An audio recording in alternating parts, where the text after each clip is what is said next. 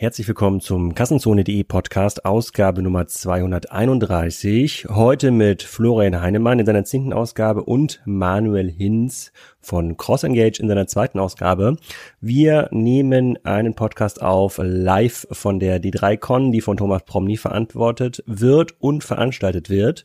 Und dort geht es um das Thema Online-Marketing. Wir befragen heute Florian über aktuelle Strategien im Online-Marketing, warum eigentlich niemand mehr so richtig in der Lage ist, echte oder selbstlernende Attributionsmodelle zu etablieren, warum es immer schwieriger wird, diese verschiedenen Marketing-Channels miteinander zu verknüpfen und was man dagegen tun kann. Und Manuel Hinz von CrossEngage, einem Schwesterunternehmen von Spriker, da ist auch ähm, Project A Ventures, einer der Gründungsinvestoren, erzählt, wie die das mit ihrer Lösung machen und für welche Unternehmen das irgendwie ganz spannend ist. Ein sehr, sehr praxisorientierter Podcast, ähm, in dem aber auch viel gelacht wird und ähm, in dem ich einiges darüber lernen konnte, für welche Unternehmen diese Art von Attributionsmanagement und Online-Marketing überhaupt noch machbar ist. Es, ich kann vorwegnehmen, es wird leider nicht einfacher und auch für einen E-Commerce Opa, zu dem ich mich mittlerweile schon zähle, ist es auch gar nicht mehr so einfach, alles zu verstehen. Aber ich hoffe, der Florian redet langsam genug für euch und äh, für mich hat das auf jeden Fall getan. Und ihr könnt danach deutlich besser entscheiden, welche Tools und welche Kanäle für euer Unternehmen am wichtigsten sind. Wenn ihr mehr über das Thema lernen wollt, dann empfiehlt sich natürlich ein Besuch bei den Online-Marketing Rockstars in Hamburg am 7. und am 8. Mai. Das geht also bald los. Da kann man auch mit den etwas günstigeren Tickets ähm, diverse Seitenbühnen besuchen und auch Masterclasses, beziehungsweise sich für Masterclass bewerben. Das hat das ganze Thema Online-Marketing als Kernthema. Da bin ich auch vor Ort, mache die ein oder andere Guided Tour zum Thema E-Commerce stehe auch auf der Bühne, unter anderem mit Verena Balsen und einigen anderen ausgesuchten ehemaligen Kassenzone Podcast Gästen und ähm, sorge dafür für Unterhaltung und freue mich, wenn ich euch da sehen kann. Spriker ist natürlich auch vor Ort. Da könnt ihr mal anschauen, was Spriker eigentlich macht und wie das ganze Tool funktioniert. Jetzt aber erstmal viel Spaß mit der Folge 231. Herzlich willkommen zum Kassenzone.de Podcast. In der zehnten Ausgabe Florian Heinemann und in der zweiten Ausgabe, wenn ich richtig mhm. mitgezählt habe, heute Manuel Linz. Wir sind live bei der D3Con in Hamburg. Hier hat uns der Thomas Promny einen Raum zur Verfügung gestellt. Vielen Dank schon mal äh, dafür. Der ist sehr schön geworden. Toller, ganz toller, ganz toller Raum, wie man hier sehen kann, auch auf den Bildern.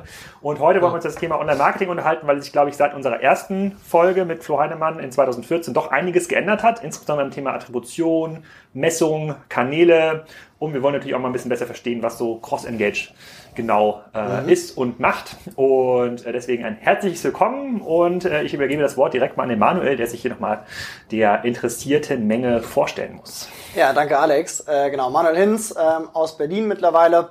Ursprünglich mal wie Alex aus Kiel, aber seit zehn Jahren in der Berliner Startup-Szene. Seit äh, vier Jahren jetzt mit CrossEngage unterwegs als Gründer und Geschäftsführer. CrossEngage ist eine Marketing-Technologiefirma, wir bauen also Software und helfen Unternehmen wie der Deutschen Bahn oder HelloFresh dabei, Kunden- und Nutzerdaten aus verschiedenen Quellen zusammenzuführen, die Entscheidung zu treffen, welcher Nutzer soll eigentlich welche Kampagne über welchen Kanal zu welchem Zeitpunkt erhalten und die dann auch über verschiedene Marketingkanäle auszuspielen. Darüber unterhalten wir jetzt gleich nochmal genau, wofür, wobei dieses äh, Tool hilft. Und äh, Flo, was machst du hier heute bei der Veranstaltung? Ich habe ja auch was versucht äh, zu erzählen zum, zum Thema äh, äh, Weiterentwicklung von CRM und Realtime Advertising ähm, im Bereich, äh, äh, genau, also hier äh, im Bereich Displaywerbung. Und äh, was mache ich normalerweise auch in, in Berlin unterwegs mit Project A, da einer der Gründungspartner seit mittlerweile acht Jahren ähm, und investiere dort in äh, frühphasige äh, Unternehmen äh, in ganz Europa. Da war ja auch schon ein, das ein oder andere Thema dabei zum Thema Online-Marketing. Mhm, so, genau. ich fasse fass noch mal ganz kurz zusammen, was eigentlich unser äh, Takeaway war 2014. Ne? Mhm. Kann man mit Zalando eigentlich noch konkurrieren? Damals gab es einen, ich würde sagen, da waren wir eigentlich in der, sozusagen in, in, auf dem Hype-Cycle ganz weit oben, so ein bisschen den Glauben, dass man, wenn man ausreichend viel in Messungen von Online-Marketing-Kanälen investiert, dass man ähm, sehr, sehr gut in so eine Attributionsmodellierung kommen kann. Das heißt, ein Online-Shop oder auch ein Multi-Channel-Händler kann sehr gut rausfinden, welche welcher Werbekanal, welches Asset hat welchen Beitrag zum Umsatz geleistet, um damit so ein bisschen Werbekosten zu optimieren. Das war so die eine Aussage. Und die andere Idee damals war, das ganze Thema Mo Mobil ja auch schon sehr, sehr fortentwickelt, war, dass man das eigentlich auch über verschiedene Plattformen, Devices hinweg tracken kann. Wenn ich mir jetzt heute anschaue, wie sehen eigentlich die Daten bei den meisten unserer Kunden aus oder wie sehen auch unsere eigenen Daten aus, habe ich eher das Gefühl, dass es, ähm, dass es für keinen mehr richtig beherrschbar. Wir sind eigentlich wieder zurück angekommen in der Phase, bei der man eigentlich jeden Kunden befragen muss. Wo hast du denn. Banner gesehen? Wo hast du denn mal drauf geklickt? Hast du eigentlich unsere App, um herauszufinden, welchen Beitrag diese einzelnen äh, Medien geleistet haben? Und äh, mhm. vielleicht äh, kann Manuel erstmal sagen, dass es wahrscheinlich auch was, was euch aufgefallen ist oder wo ihr was vielleicht eine Lösung ähm, entwickelt. Stimmt quasi mein Bauchgefühl da mit der Realität überein oder liegt das nur daran, dass ich nicht gut genug Bescheid weiß? Ich würde sagen, das stimmt schon überein. Also gerade bei den Beispielen, die du eben noch angeführt hast, also ähm, Themen, die über das reine Online-Marketing ja auch hinausgehen tatsächlich. Also ich glaube, so wenn man über Attribution spricht, ähm, damals auch die Zalando-Zeit, das war sehr stark bezogen auch auf Online-Kanäle insbesondere, äh, Display-Marketing, Google AdWords ähm, zu der Zeit, die man sehr stark messen konnte, die Daten auch vergleichsweise einfach zumindest zusammenführen konnte ähm, und da dann auch Attributionen drauf machen konnte. Äh, ich glaube, das Kunststück, was Zalando ja damals geschafft hat, war dann auch TV in dieses Attributionsmodell äh, in gewisser Weise mit aufzunehmen ähm, und über ja, Hilfsmittel da auch noch mit einzubeziehen. Heutzutage ist aber die Vielfalt von Möglichkeiten, wie ich mit Kunden in Kontakt trete, einfach so viel größer geworden, ähm, und damit auch extrem viel schwieriger geworden, diese Daten überhaupt zusammenzuführen. Und das sehen wir tatsächlich sehr häufig, gerade wenn das aus dieser reinen Display-Marketing-Welt rausgeht, sehen wir sehr, sehr wenige Unternehmen, die es geschafft haben, alle Nutzer- und Kundendaten so zusammenzuführen, dass ich zum einen, wenn wir jetzt die Attributionsecke nehmen, mir über alle diese Touchpoints hinweg tatsächlich ein Bild verschaffen kann, wer hat denn jetzt wie, wo mit meiner, äh, mit meiner Marke interagiert und auf der anderen Seite, und das ist eher unser Themenbereich, dann auch auf diesen Daten die Entscheidung zu treffen, wer soll denn jetzt eigentlich basierend auf diesen Daten welche Kampagne als nächstes über welchen Kanal bekommen. Aber wie groß muss man als Unternehmen sein, um sowas machen zu können? Also um diese Daten A erheben zu können und dann B in eine Form zu überführen, bei denen ich tatsächlich, ich will ja gar nicht von Echtzeit reden, äh, aber halbwegs in der Lage bin zu sagen, okay, der Manuel, der gehört für uns zur Zielgruppe, der soll auch diese hochwertige Gutscheinkampagne hier bekommen. Sozusagen, da gibt es eine ganz günstige Spriker-Lizenz demnächst. Die soll aber der Florian nicht bekommen, weil der ist so zahlungsstark. Äh, der würde da wahrscheinlich auch kaufen, ohne diese Gutschein, also vereinfacht, mhm. äh, ohne diese Gutscheinkampagne. Wer kann das denn? Also muss ja, ja, Das, muss, das müssen ja Teams sein mit irgendwie 20 Leuten alleine für das ganze Thema ja. DWH und Co. Mm, ich glaube, ganz so groß nicht. Also was wir schon sehen, ist, dass jetzt auch viele eher mittelgroße Unternehmen anfangen, sich mit diesem Thema zu beschäftigen. Also die großen, natürlich ein Otto oder ein Zalando, sind da mit äh, sehr großen Teams unterwegs, auch mit sehr viel selbstgebauter Software. Das natürlich außerhalb von dem, was ein mittelgroßes Unternehmen machen kann. Ähm, die können sich keine großen proprietären Lösungen äh, äh bauen, aber das ist ja das Schöne, auch unser Angebot ist ja eine Package-Software, also eine Art Standard-Software. Natürlich muss die, äh, muss ich noch sozusagen überlegen, wie passt die bei mir in das System rein, aber die muss nicht von null äh, gebaut werden, ähnlich wie Spriker ja auch mit einem gewissen Grundset schon ankommt. Ich glaube, das hilft auch mittelgroßen Unternehmen mittlerweile, sich mit solchen Themen zu beschäftigen. Was wir eher sehen, ist so dieses Thema trotzdem dann noch interne Ressource. Also um eine Lösung wie unsere einzusetzen, sollte ich schon intern zwei, drei, vier Leute zumindest mal in einem CRM-Team haben. Plus, wenn ich die Lösung einführe, brauche ich auch Tech-Ressourcen dafür, wobei ich da schauen kann, ähm, habe ich die intern oder hole ich mir für den Fall extern auch so einen, so einen Partner hinzu, eine Agentur zum Beispiel, die mir dabei hilft. Aber eine gewisse Größe brauche ich. Interessanterweise gibt es ja selbst sehr leichtgewichtige Tools, die selbst sehr kleinen Unternehmen, wenn ich da so einen schlauen Marketingmanager habe, teilweise erlauben, so erste Themen zu machen. Also mit Tools wie, wie einem Zapier zum Beispiel kann ich ja zwischen Einzellösungen, die es gibt, schon teilweise sehr einfach äh, Daten auch schon mal hin und her schieben und sicherstellen, dass die synchronisiert sind. Aber ich würde sagen, so um in diesen ernsthaften Bereich zu kommen, brauche ich schon irgendwie ein bisschen eigenes Team und ein bisschen Ressourcen. Zu Zapier und HubSpot komme ich gleich nochmal. Vielleicht ein kleiner Reality-Check von äh, Florian. Du hast jetzt ja viele Unternehmen äh, begleitet und mhm. quasi in ihrer relativ endlichen digitalen Transformation auch gesehen, wo, woran sie scheitern oder was sie eigentlich tun. Und ich glaube, diese Vision, dass man über seine Marketingausgaben Bescheid weiß, dass man irgendwie alles tracken und messen kann, die ist, glaube ich, die ist, glaube ich, fein. Die ist spätestens seit dem Zalando-Börsengang hat jeder gefressen. Ähm, aber in der Realität, und ihr habt ja auch einige Mittelständler, mit denen ihr auch mal bei Rocket A zusammenarbeitet, was, was siehst du da so? Diese mhm. zwei, drei Leute, von denen Manuel hier so salopp sagt, die braucht man. Mhm. Ähm, Gibt es die denn bei den Mittelständlern? Ja, sagen wir so. Also die gibt es häufig nicht. Ne? Aber ähm, ich glaube, es führt keinen Weg dran vorbei, die die aufzubauen. Ne? Weil ich glaube, sozusagen, wenn man jetzt äh, die Überlebensfähigkeit von, von solchen Unternehmen auch mittelfristig äh, sichern will, dann braucht man halt diese Kompetenzen. Und ich glaube, was nochmal ein ganz wichtiger Unterscheidungspunkt ist hier an der Stelle, ich glaube, du hast nochmal einen Unterschied sozusagen in diesem CRM-nahen Bereich, ne, wo sich auch jetzt ein Cross-Engage bewegt, wo die Datenlage häufig noch ganz okay ist, ne, sozusagen, und diesem Kundenakquisitionsbereich. Also die muss man schon so ein Stück weit auseinanderhalten, ne, weil ich glaube, viele der Probleme äh, entstehen natürlich auch insbesondere, also der, der Walled Garden Probleme, die du jetzt beschrieben hast, entstehen natürlich auch insbesondere dann, wenn du mit vorher unbekannten Nutzern zu tun hattest. Ne, Im CRM-Bereich, wo du häufig irgendwelche E-Mail mit E-Mail-Adressen hantierst oder Mobile Push Notifications oder Facebook Custom Audiences, da hast du ja äh, einen gewissen Bestand an First-Party-Data, mit dem du agieren kannst. Und da ist eigentlich die Tracking-Situation ganz, ganz okay. Ne? Du hast häufig das Problem, dass Leute natürlich aus einer gewissen äh, Legacy kommen. Das heißt, dass sie mal angefangen haben, rein E-Mail-basiertes CRM zu machen oder mal ein rein Katalog-basiertes CRM und das dann irgendwie äh, zu übertragen in eine Multikanalwelt. Das ist auch nicht so trivial. Aber da ist sozusagen die Datenthematik, ähm, wenn man das jetzt mal außen vor lässt, eigentlich nicht so, so, hat sich nicht so sehr verändert hat. Da kommt eher sozusagen die Komplexität durch die multiplen Ansprachewege. Ähm, ganz anders sieht das natürlich schon in diesem äh, sozusagen Neukunden, Upper Funnel, Kundenakquisitionsbereich äh, aus, ne? weil da ist natürlich, da schlagen die Probleme, die du jetzt beschrieben hast, äh, sozusagen so der, der ursprüngliche Anspruch. Ich habe eine Attribution über sämtliche Kontakte äh, und ich habe sozusagen granulare Kontakte pro Nutzer oder pro, pro Kunde.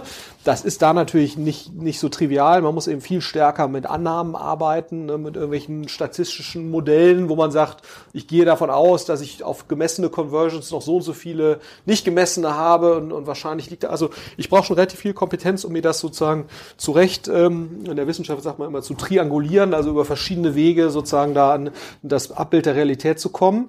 Ähm, insofern, die, äh, die Lage hat sich schon verändert im Vergleich zu 2014, aber ich glaube, man darf eine Sache nicht vergessen.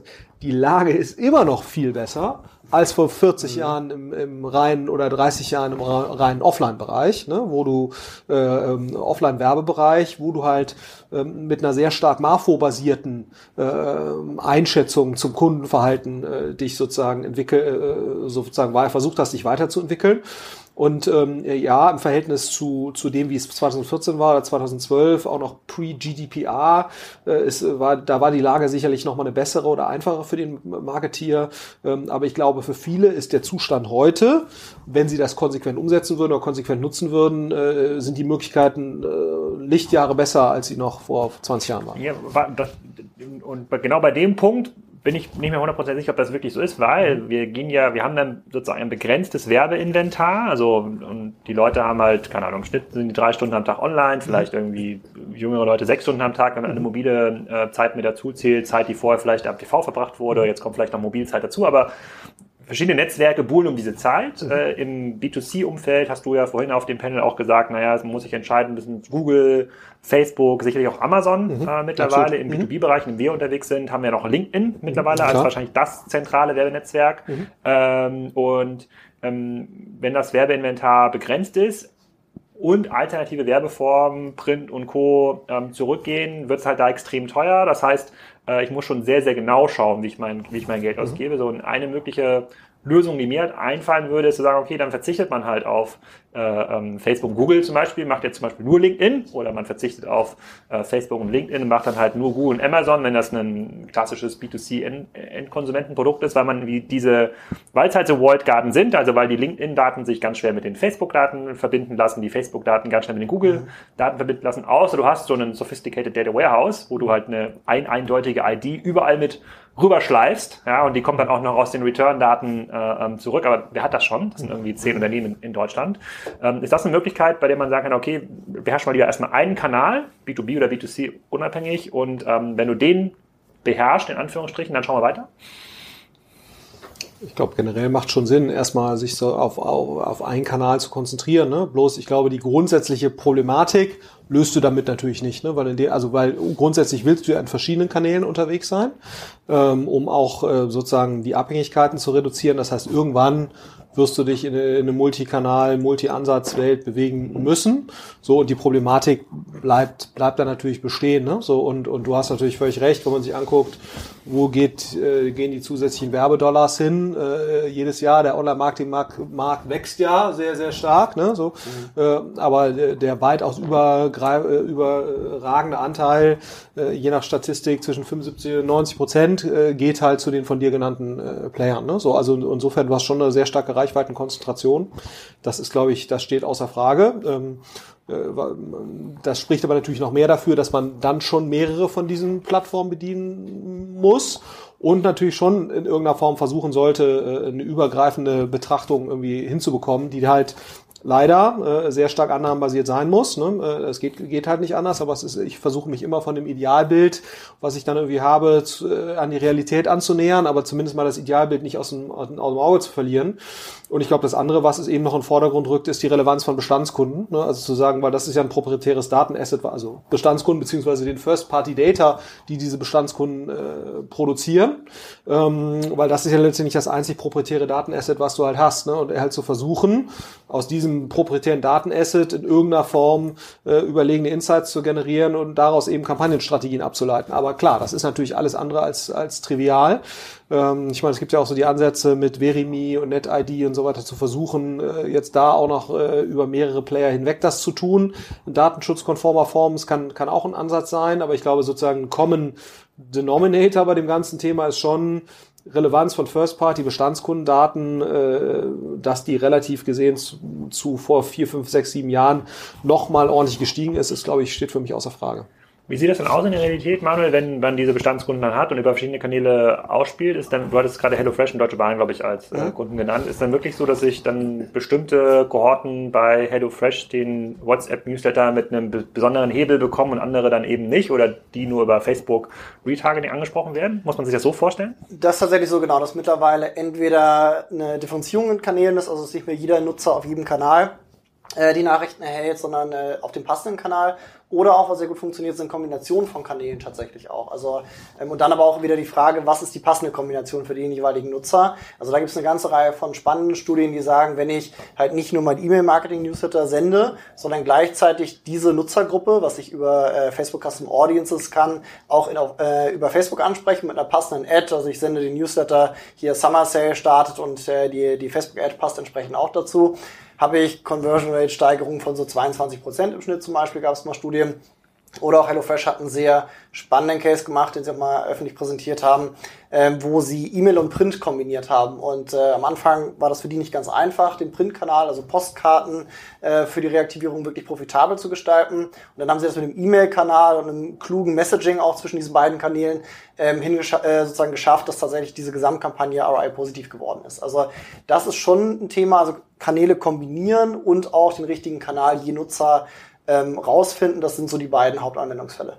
Und ähm, aber wenn man dann im Messaging oder im, im Hebel selber keine sinnvollen Botschaften hat, sondern immer nur mit dem gleichen Standardgutschein rausballert, dann bringt es aber auch nichts, richtig? Dann bringt es auch nichts, genau, tatsächlich. Also ähm, das ist aber auch was, was wir sehen, wo Automatisierung tatsächlich hilft und äh, das ist auch ein Thema, was wir machen. Also gerade so dieses, äh, womit äh, das Online-Marketing in den letzten Jahren auch viel gekämpft hat, äh, wenn wir über dieses Datenthema sprechen, ist Daten aus verschiedenen Quellen irgendwie zusammenzuführen. Und in der Realität des Marketing-Managers sieht das dann so aus, dass ich irgendwie CSV-Exporte aus verschiedenen Quellen habe, die in Excel zusammenführe, Duplikate bereinige und daraus irgendwie Listen oder Segmente zu generieren, äh, mit denen ich dann weiterarbeiten kann. Wenn ich da Systeme im Einsatz habe, die das schon mal zumindest machen, also die die Datenquellen angeschlossen haben, die gewisse Bereinigungen auch schon machen, äh, mir diese Daten auch zugänglich machen, ohne dass ich immer zur IT oder BI-Abteilung laufen muss und sagen muss, ich hätte jetzt mal gerne folgendes Segment. Das versetzt die Marketingmanager in die Lage, auch endlich wieder die Zeit zu haben, sich tatsächlich mal über so kreative Kampagne Gedanken zu machen. Weil das, was man so gerade so zwischen 2010 und 14, 15 in Berlin, auch so gerade in der Berliner Startup-Szene gesehen hat, war in den Online-Marketing-Abteilungen sehr viel Excel, äh, sehr viel datengetriebene Menschen, die hauptsächlich Daten äh, gehandelt haben und daraus versucht haben, irgendwie ihre Kampagne zu machen. Aber mit Kreativität hatte das ehrlicherweise nicht mehr viel zu tun. Mhm. Aber wird es denn besser durch die neuen Tools? Also du hattest ja gerade von Zapier ähm, angesprochen. Im Grunde ist das ja ein Tool, ähm, was verschiedene Quellen miteinander verbinden kann, verschiedene Datenquellen miteinander verbinden kann und Kommandos von links nach rechts schickt. Ja, von mhm. Äh, LinkedIn zu HubSpot, von HubSpot zu Google Drive, wenn man so möchte, und wo, wo auch immer dann weiter, oder vielleicht auch irgendwann in mhm. Excel.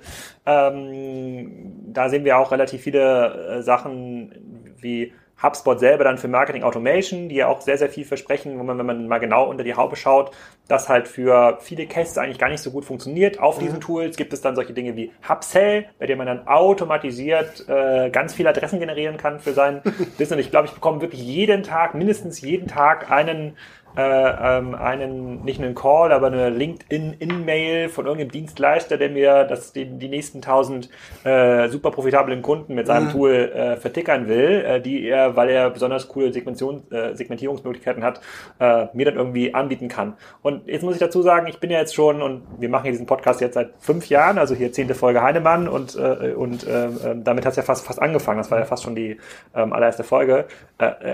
Für mich ist das total schwer, dem zu folgen folgen. Und ich bin ja schon sehr nah dran in dieser Marketingseite und gucke mir viele Daten an mhm. und gucke noch selber ein Analytics-Konto und schaue mir an, wie unsere äh, LinkedIn-Kampagnen aufgesetzt sind. Aber da hinterher zu sein und ähm, da diese die Spreu vom Weizen zu trennen und da gibt es fairerweise nicht viel Weizen, muss ich dazu sagen.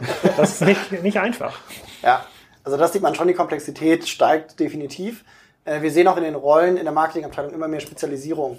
Also Florian hatte zum Beispiel vor zwei Jahren angefangen, drei Jahren mal den Leuten zu sagen, eigentlich braucht ihr mal so einen Marketing Technology Manager oder so einen Head of Marketing Technology. Und da sehen wir jetzt die ersten Unternehmen, die tatsächlich äh, solche Rollen auch einführen. Also wenn man auf LinkedIn äh, mal vor drei Jahren gesucht hat, war das wahrscheinlich niemand. Und wenn man jetzt mal sucht, äh, wird man da äh, tatsächlich Personen finden, die so einen Titel tragen. Was macht der?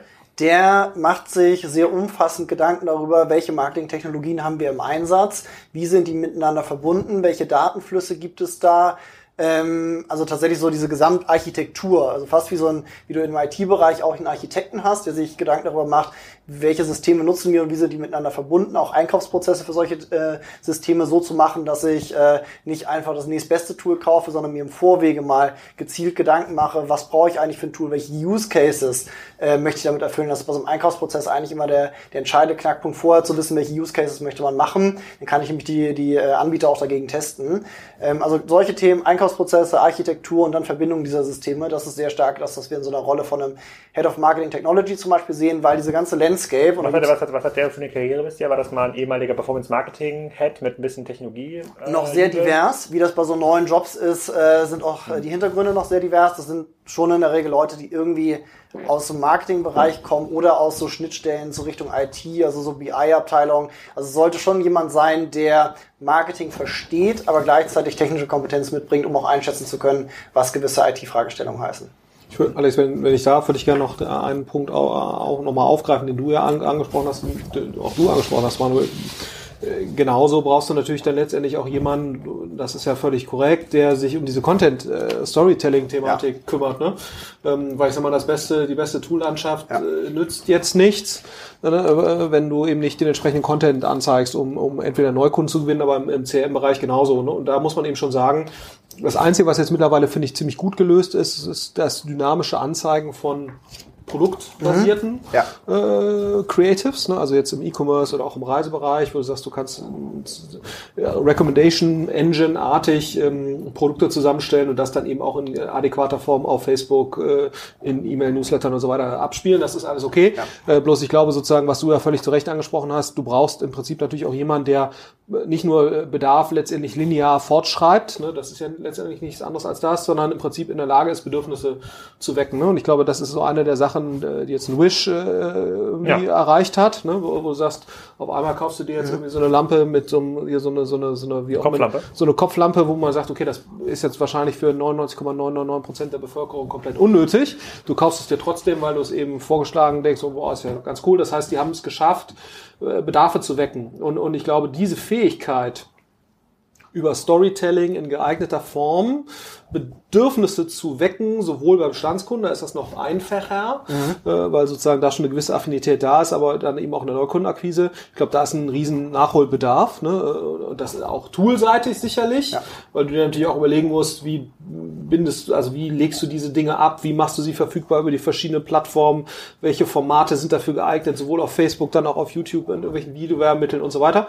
Ist ja alles gar keine triviale Fragestellung. Mhm. Ähm, äh, und dann natürlich aber sich auch irgendjemand, der sich dann überlegt, was erzähle ich denn da überhaupt? Ja, so in, in welcher Sequenz und, und, und, und welchem Segment was und, ähm, und äh, da sind Marketingabteilungen häufig eben nicht aufgestellt. Ne? Und ich denke, das ist sicherlich etwas, ähm, gerade auch mit der zunehmenden Relevanz von Video-Advertising, wo das nochmal zusätzliche Rolle spielt. Und ich glaube schon, dass Unternehmen, äh, die erfolgreich sein wollen in dem Bereich, an der Ecke auch werden punkten müssen und Kompetenz aufbauen müssen. Ich finde das sehr positiv. Das ist ja der Punkt, den ich ja, vorhin hatte, dass so, so vier, fünf Jahre gab, wo gefühlt das Marketing sehr stark nur noch zahlenorientiert, optimierungsorientiert. Was auch dazu geführt hat, dass wir sehr ähnliche Werbung überall gesehen haben. Die klassischen Retargeting-Banner mit Produkten. Mhm. Und glaube ich auch die Folge jetzt ein bisschen war, dass wir Themen wie GDPR und E-Privacy nochmal mehr diskutieren, mhm. weil die Leute auch genervt waren von Werbung, was man ja auch an steigenden Adblocker-Raten gesehen hat. Dann mhm. ähm, nicht umsonst ist so ein IO ja auch sehr erfolgreich gewesen, mhm. weil die Leute auch teilweise genervt waren, weil Werbung nicht mehr inspirierend war. Mhm. Und äh, ich finde es eine sehr positive Entwicklung, dass sich das gerade wieder zurückdreht, mhm. dass man ähm, auf der einen Seite Technologien hat, die dabei helfen und auch, auch Leute, die wissen, wie diese Technologien eingesetzt werden sollen, die dabei helfen, ähm, teilweise Dinge zu automatisieren, die früher sehr stark manuell gemacht wurden und die Zeit dafür auch nicht äh, da war, aber auch diese Marketing-Leute, die für ein paar Jahre irgendwie so ein bisschen von der Bildfläche weg waren, weil es hieß, nee, nee, Excel, Optimierung, Daten, ähm, dass die jetzt wieder die Chance haben, eigentlich äh, so ihr, ihr Handwerk auszuspielen. Ich glaube eben nur ja. mit der Einschränkung, und ich glaube, das ist nochmal ein ganz wichtiger Punkt, ich glaube, das ist eben keine Rückkehr zur alten Marketingwelt, mhm. äh, wo man halt versucht hat, im, im Marfo-basierten ja. Raum ähm, äh, irgendwelche Kreationen zu machen entlang irgendwelcher Agenturbriefings. Nee, du kannst es anders messen heute. Genau. genau. Und ich das, glaube, das, das ist schon, schon, das ja. ist schon wichtig, sozusagen, dass die Kreativen von heute ähm, eben dann auch mhm. in der Lage sein müssen, die Insights, die sie aus irgendwelchen Daten bekommen, ähm, besser zu interpretieren und, und sicherlich auch eben sich überlegen, okay, wie kann ich jetzt eine Kampagne, das ist ja nicht mehr eine Kampagne für alle, ne, äh, sondern eben eine Kampagne, äh, die halt verschiedene Module hat mit verschiedenen Botschaften, je nach Zielgruppe und so weiter.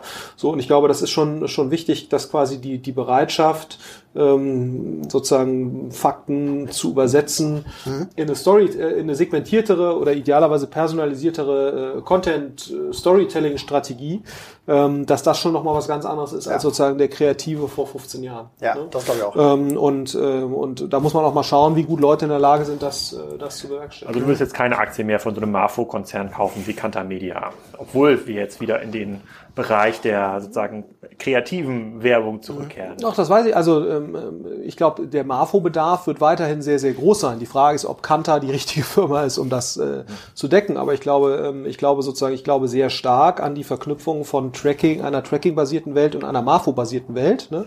Weil natürlich schon, das darf man immer, wir gucken uns halt Dinge an in der Performance-Advertising-Welt, warum Dinge genau jetzt passieren ne, das ist ja dann schon sehr stark spekulativ. Also insofern glaube ich schon, dass das Beobachten von realem Verhalten hat einen riesen ja. Vorteil gegenüber dem, dem Befragen von Menschen, das ja.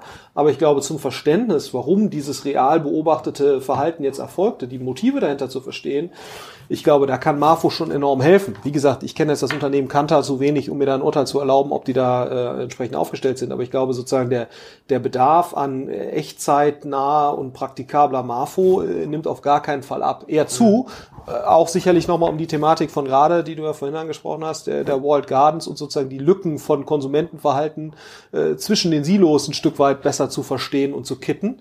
Ähm, äh, da kann das sicherlich auch wertvolle Dienste leisten. Ne? Also insofern sehe ich jetzt die Relevanz von Marfo äh, nimmt auf gar keinen Fall ab. Ja. Mhm. Okay, bleiben wir noch mal bei dem, bei dem Praxiscase des äh, mittelständischen Händlers oder kann auch ein B2B-Unternehmen sein, macht vielleicht so 100, 200 Millionen, hat vor vier Jahren, als Sie unseren ersten Podcast gehört haben, den EDV-Leiter direkt zum CTO befördert und äh, äh, hat aber Schwierigkeiten in, sagen wir mal, Bochum hat aber Schwierigkeiten, dort so ein Online-Team aufzubauen. Da hat jetzt letztens der Performance Marketing Manager ähm, gekündigt. Er hat irgendwas Besseres gefunden, will selber jetzt was äh, gründen, hat eigentlich kaum noch Leute. So. Sieht aber in seinem Business, dass sich sein Geschäft Richtung Online verlagert. Ist schon bei 10 Prozent, ja, sozusagen wächst auch, wächst auch immer weiter, wird sicherlich so 20, 30 Prozent sein in den nächsten äh, Jahren. Ist auch online-affin. Also ist quasi in ganzen strategischen Sachen hier gerade erzählt, auch mega aufgeschlossen. Was sollen der machen? Nennen wir ihn mal Rainer. Ja, ich glaube Rainer Rainer ist ver verbannt zu, äh, äh, zu sozusagen Hoffenheimscher Nachwuchsarbeit. Ne? Mhm. Also ich glaube, Rainer muss, äh, äh, ne? ich weiß nicht, ob der VfL Bochum eine gute Nachwuchsarbeit hat, das kann ich jetzt gerade nicht beurteilen. Aber ich würde es mal vermuten. Im Ruhrgebiet gibt's ja noch viel, gibt's ja noch den echten Straßenkicker. Nein, also insofern, ähm, ich glaube, da geht, das geht nur über Nachwuchsarbeit. Aber wer, wer soll das denn in seinem Unternehmen machen? Hat ja gar keinen, der, der das schon weiß, was ihr jetzt wisst und ihn ausbilden kann. Also idealerweise findet er mindestens mal einen, der es irgendwie äh, halbwegs durchblickt und, und der ist im Prinzip der Ausbildungsleiter des, des Nachwuchsprogramms. Die andere Alternative ist, und da gibt es mittlerweile schon auch äh, ganz gute Dienstleister, die aber auch dabei helfen, so ein Inhouse-Team aufzubauen. Ne? Aber klar, ich glaube, der, der beste Weg wäre natürlich, wenn man es schafft, eine qualifizierte Person zu finden äh, oder zwei äh, und die sind der Kern des Marketingteams, aber dann ist, glaube ich, auch eine Nachwuchsarbeit vollkommen in Ordnung, ne? weil ich gerade so ein Thema, wie du jetzt angeschrieben hast, Link, äh, angesprochen hast, LinkedIn, das ernsthafte Nutzen von LinkedIn als B2B-Marketing-Plattform, das geht ja erst seit drei, vier Jahren. Ne? So, das heißt jetzt irgendwie so den äh, den zehn Jahres äh, Experienced LinkedIn-Marketeer. Den gibt es per Definition nicht. Ne? Der hat vielleicht seit zehn Jahren LinkedIn-Profil, aber dass jetzt LinkedIn als, als ernsthafter mhm. B2B-Marketing-Kanal genutzt werden kann, geht seit drei, vier Jahren. Lass es fünf sein.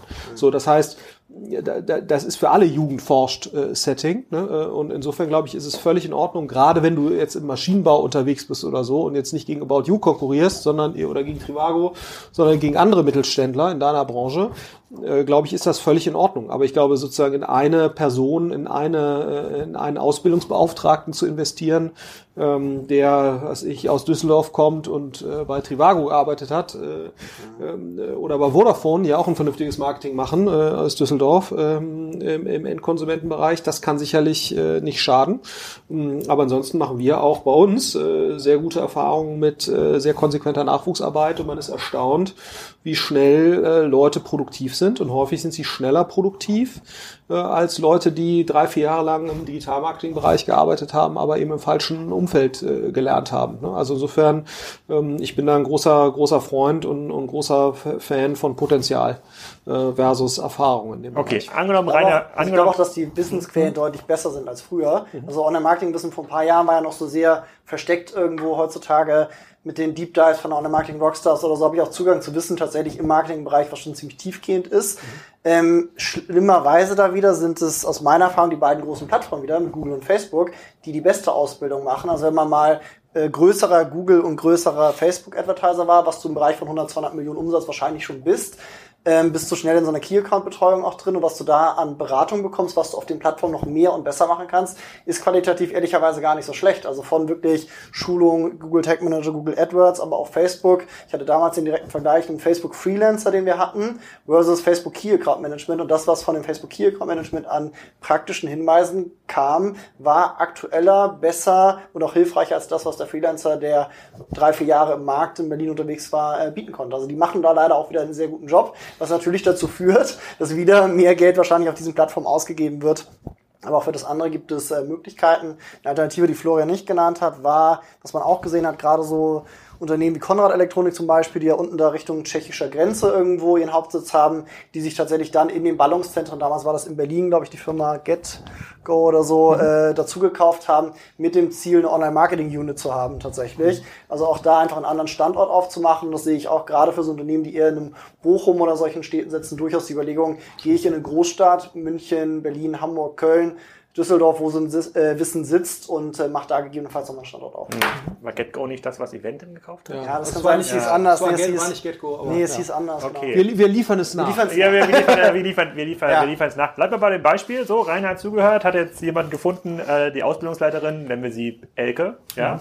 So, und die bildet auch aus und das wird auch was und LinkedIn kommt so und jetzt liest sie was über Cross Engage und jetzt kommt Manuel um die Ecke. Funktioniert mhm. das für Sie oder musst du noch zwei Jahre warten? Ähm, das hängt tatsächlich stark davon ab. Ja, ich frage frag das so offen. Äh, also, wir sind hier unter uns. Wir fragen, wir fragen das auch sehr offen mittlerweile tatsächlich, weil wir auch äh, dazugelernt haben in den letzten vier Jahren. Ähm, so ein Projekt, also wir sagen, es gibt immer so drei Ebenen. Es gibt eigentlich Organisation, Strategie, Technologie.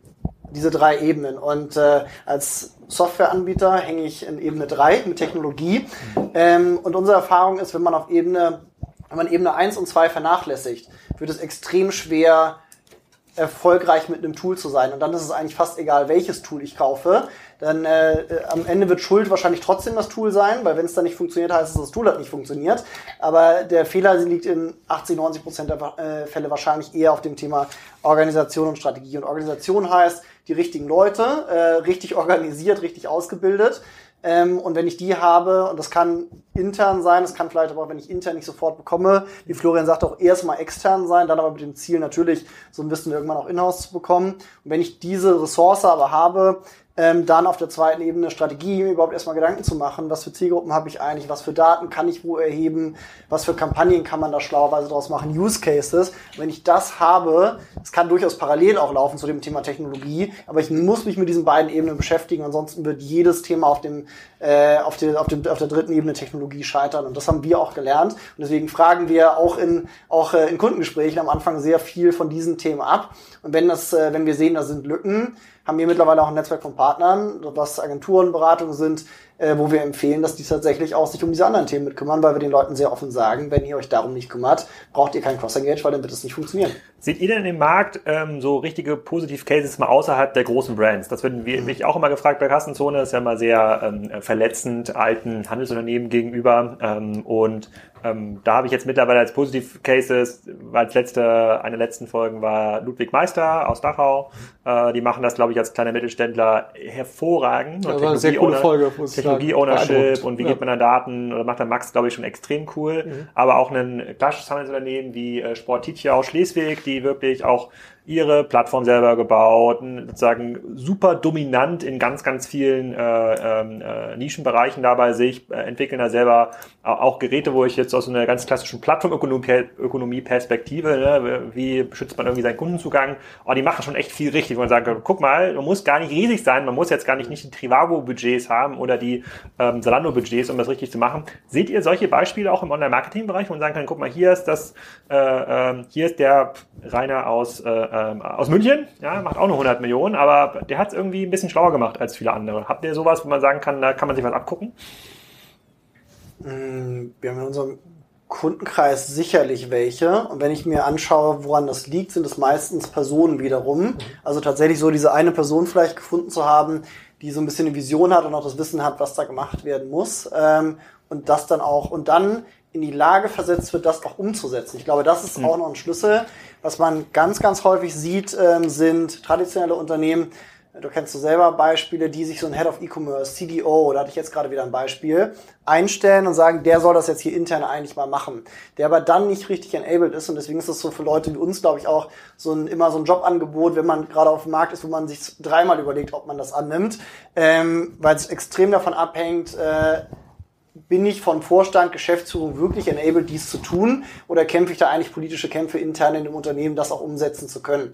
Und wenn das aber gegeben ist, der Fall, ich glaube, dann kann man da sehr viel machen. Also gerade so bei, bei so Unternehmen, die extrem gute Produkte haben, wo man auch, wir hatten vorhin schon die Diskussion jetzt äh, außerhalb des Podcasts, äh, was überlebt eigentlich äh, im Handel? Also einmal dieses ganze Thema Convenience ähm, und wo Convenience wahrscheinlich sehr viel einfach in Richtung Amazon, Zalando, ähm, mit deiner äh, Kassenzone Formel Preis, äh, Auswahl, Verfügbarkeit äh, äh, gehen wird und als Alternative dazu eigentlich nur noch das Thema Experience ähm, als zweite Möglichkeit, wie ich mich positionieren kann. Und ja, äh, da, da sieht sich Pik und Kloppenburg an stark.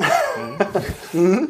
und ich glaube, da gibt es durchaus äh, andere Mittelständler, die auch äh, eigene Produkte zum Beispiel haben, eigene Marken haben, die sich in diesem Bereich Experience äh, gut positionieren können.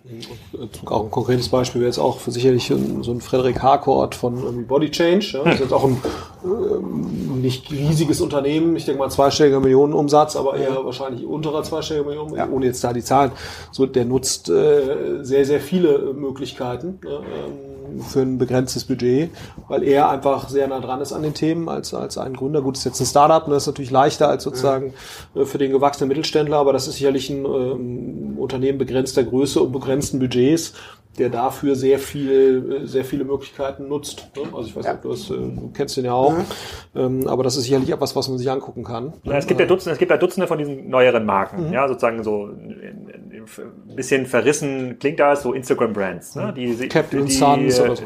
Ja, aber das ist ja schon wirklich eine gute, solides ja. Business, was die haben, auch schon sehr stark im Produkt diversifiziert, mhm. machen jetzt nicht nur irgendwie den goldenen Handschuh, sondern machen schon ein paar coole, machen schon ein paar coole ähm, Sachen auch dabei, aber es gibt halt viele Marken, die es geschafft haben, ähm, signifikante Umsätze zu erreichen. Wie stabil das ist, wird sich in den nächsten 24 Monaten, glaube ich, erstmal zeigen müssen, wie gut sie das ähm, skalieren können, ob da, jede, ob da jeder Lippenstift überlebt, ähm, glaube ich nicht. Aber ähm, das ist, glaube ich, so eine Sicht, die halt der klassische Mittelständler nicht einnehmen kann. Er hat ja irgendwie seinen Bestandsumsatz, klassisches Innovators-Dilemma, ähm, der braucht halt irgendeinen Weg, wo er sagen kann, okay, guck mal, ich kann mir jetzt die, die hier in München, da sind noch irgendwie BMW, Siemens und whoever, die, die, die, die kaufen da Leute mit irgendwie zwei Jahren Berufserfahrung für über 100.000 Euro Fixgehalt weg. Äh, sogar, äh, das könnte ich noch nicht mal. Also ich weiß noch nicht mal, ob die gut sind, aber das kann ich mir in meinem Business gar nicht leisten. Wo finde ich denn jetzt die zwei, drei für 50.000? Was, wie kann ich die, wie kann ich die begeistern? Welche Art von Agentur-Setup hilft mir jetzt gerade in meiner, äh, in meiner, in meiner, in meiner Phase weiter um oder muss ich es irgendwie komplett auslagern? Und da sehe ich halt, und ich bin, ich fühle mich ja in dieser Online-Marketing-Szene auch immer so ein bisschen als Außenstehender. Ne? Wenn ich über die Go laufe, wir hatten darüber auch mal gesprochen im letzten Podcast so und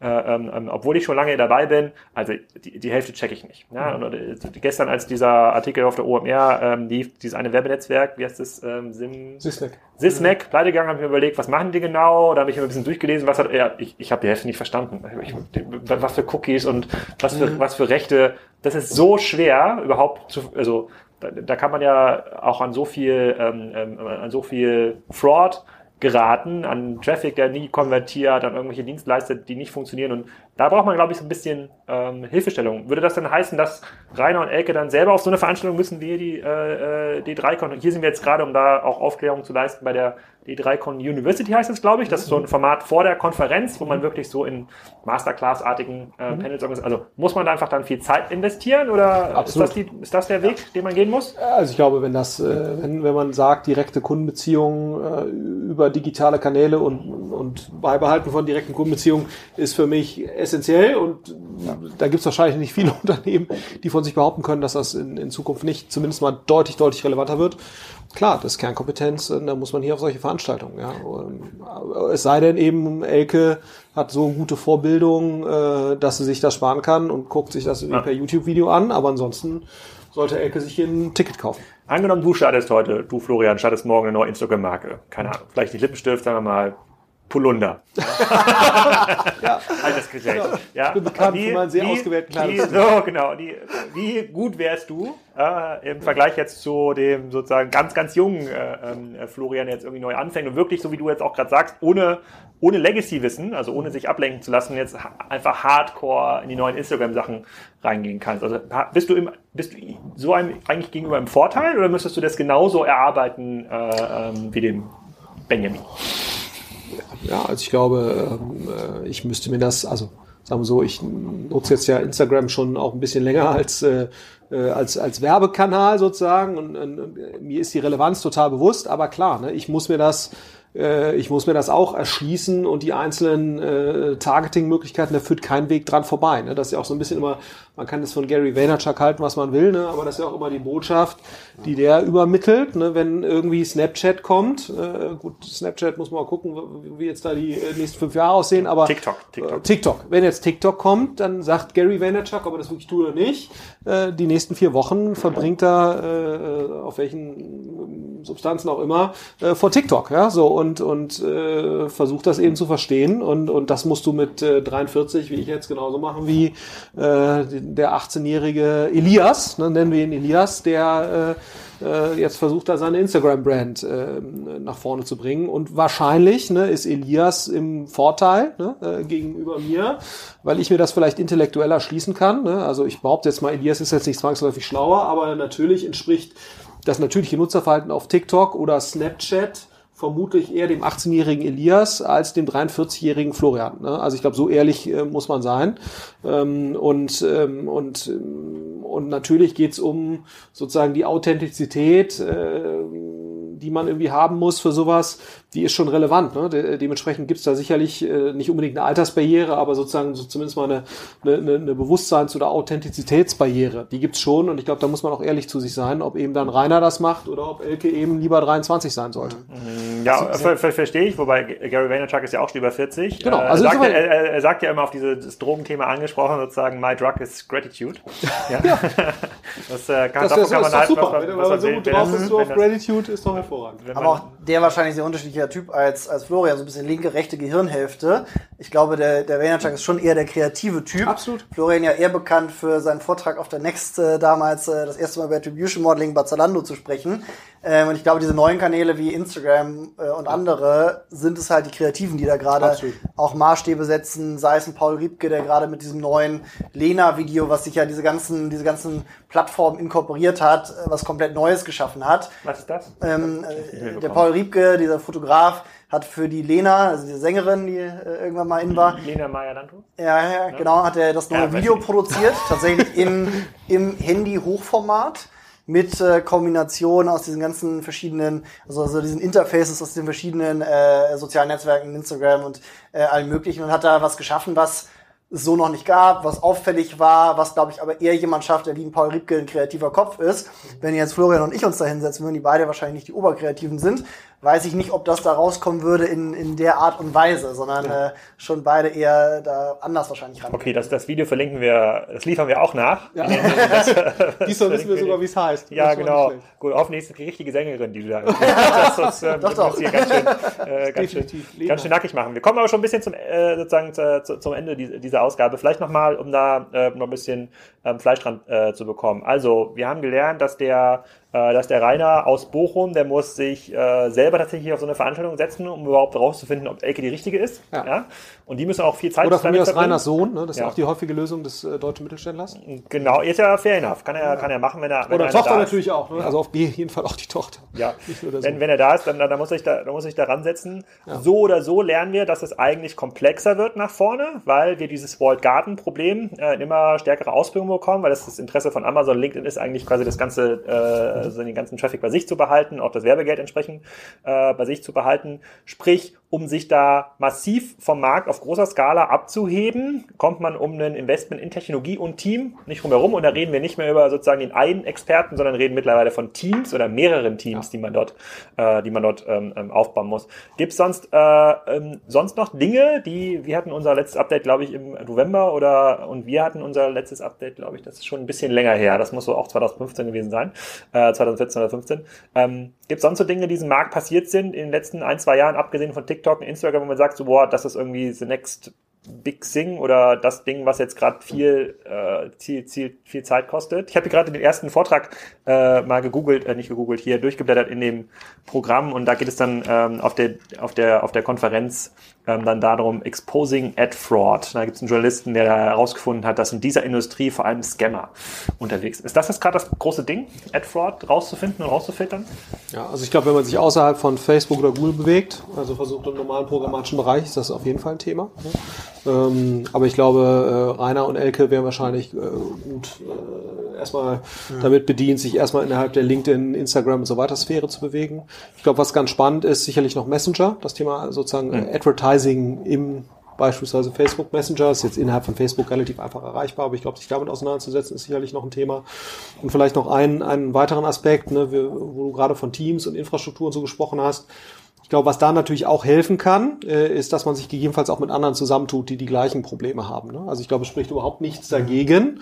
Ähm, und ich glaube, das ist auch so ein bisschen das, was, was wenn ich jetzt mit den Konzernen äh, spreche, die bei uns auch im, im Fonds jetzt investiert sind, die sind ja häufig noch sehr dezentral aufgestellt. Ne? Das heißt, da versucht also jede Tochterunternehmung ihr eigenes technologisches Problem zu lösen. Und ein technologisches Problem ist sozusagen das Thema BI, Daten, äh, Performance Marketing, Digital Marketing. Und da kann man sich natürlich schon drüber unterhalten, ob es nicht auch Formen der Zusammenarbeit gibt, um diese Infrastrukturkosten und diese Teamkosten, die du ja gerade beschrieben hast, ähm, ob man sich das nicht gegebenenfalls auch schlau äh, teilen kann, ne? aber eben mit einer anderen Incentivierung dahinter, als das jetzt bei einer klassischen Agenturzusammenarbeit der Fall wäre. Also ich glaube sozusagen diese Kooperation Personen mit, äh, mit äh, vom gleichen Thema Betroffenen, ähm, die kann auch eine Lösung sein. Ne? Das sehen wir auch in anderen äh, Bereichen, wo dann auf einmal eben Daimler und BMW einen Carsharing-Dienst äh, zusammenlegen. Das machen sie auch nicht, weil die sich jetzt äh, seit 40 Jahren oder 50 Jahren oder 100 Jahren in inniger Liebe verbunden sind, sondern weil sie einfach gemerkt haben, die, die Märkte verändern sich und, und äh, da muss man eben auch das Thema,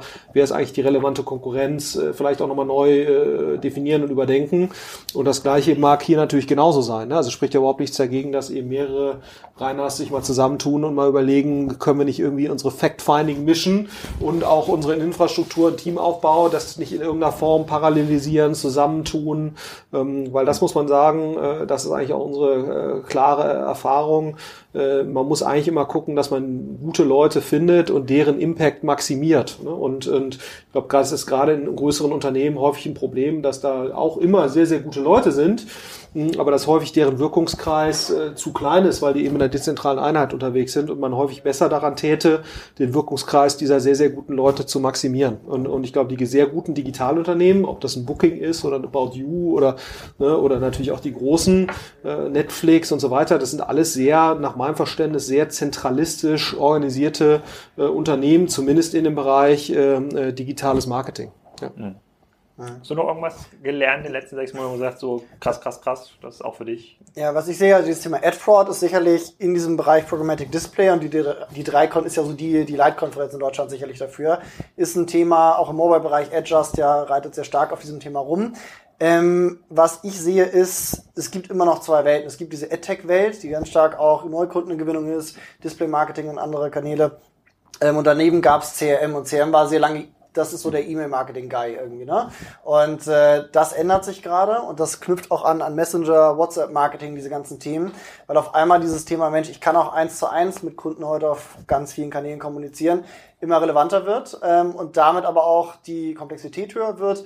Es wird aber auch spannender und da, das gekoppelt mit dem Thema, eigentlich muss ich meine Bestandskunden richtig bespielen, um auch profitabel zu werden. Wenn man sich das bei E-Commerce dann anguckt, sei es ein Home24 oder andere, ähm, dann sieht man, dass dieses ganze Thema an CRM an Bedeutung gewinnt. Und das finde ich äh, ganz spannend. Auch wenn man sich mal anguckt, was für Konferenzen gibt, gab es in Deutschland im Marketingbereich eigentlich bisher, war die größte CRM-Konferenz bisher in Deutschland mit 300 Teilnehmern. Da gibt es hier andere Marketingkonferenzen, die, die deutlich größer sind. Ähm, aber das Thema kommt langsam ähm, und das macht für viele Unternehmen Sinn und gerade die Händler, über die du sprichst, für die geht es ja einmal darum, neue Kunden zu gewinnen, aber dann diese Kunden tatsächlich auch zu behalten und richtig zu bespielen und das ist auch, glaube ich, das, wo du ein gutes CRM für brauchst. Ja, merken wir auch bei Kassenzone oder ich, wir haben ja auch den Kassenzone-Kanal mit mittlerweile 1600 oder 1700 mhm. äh, WhatsApp-Teilnehmern. Äh, wir haben jetzt gerade ganz viele Ostergeschenke verlost von anderen WhatsApp-Teilnehmern, die sie eingesendet haben, sozusagen eine incestuöse äh, Verlosungsgruppe. Ähm, aber das funktioniert deutlich besser als Facebook, wo es, glaube ich, 12, 13.000 äh, Kassenzone-Fans gibt, äh, die aber pro Post, den man nur teilt, zu ungefähr 0,0003 Prozent aktiviert werden. Also mhm. Nils und ich klicken da meistens. Ja, ich, ich, auch. ja, genau. Mehr dann nicht. In diesem Sinne erstmal vielen Dank. Vielen Dank für die zehnte Ausgabe, Florian. Vielen Dank für die zweite Ausgabe. Äh, Manuel, hören wir uns mal ein bisschen an, was hier die, die drei Con University noch ein bisschen zu erzählen hat. Und wir hören uns sicherlich in diesem Jahr noch ein bis zweimal. Dankeschön. Danke. Vielen Dank. Ich hoffe, die Ausgabe hat euch gefallen und ihr konntet etwas lernen und wir sehen uns hoffentlich auf der Online Marketing Rockstars oder der K5-Konferenz in Berlin. Und in der nächsten Folge könnt ihr euch freuen auf Tarek Müller, dem ich im Rahmen eines Kamingesprächs endlich zum Kassenzone-Podcast bewegen konnte, nachdem die letzten beiden versuchten Aufnahmen in den letzten drei Jahren schiefgegangen sind. Dafür ist die Ausgabe auch besonders schön geworden. Die haben wir live aufgenommen beim Digital Commerce Day in Hamburg in der letzten Woche. Und ähm, die meisten Leute, die vor Ort waren, fanden es eigentlich ziemlich cool, was Tarek dazu About You und dem ganzen Fashion-E-Commerce-Markt in Europa zu erzählen hatte. Und am übernächsten Wochenende erwartet euch die Tina Müller, CEO von Douglas die Rede und Antwort stehen möchte im Podcast zum Thema E-Commerce und Marktplatzstrategie ähm, von Douglas und natürlich einiges aus dem Nähkästchen erzählen wird, wie Douglas eigentlich funktioniert und warum man das vielleicht nicht mit dem ganz klassischen Modell von Amazon und Co. vergleichen kann. Viel Spaß und noch eine schöne Woche.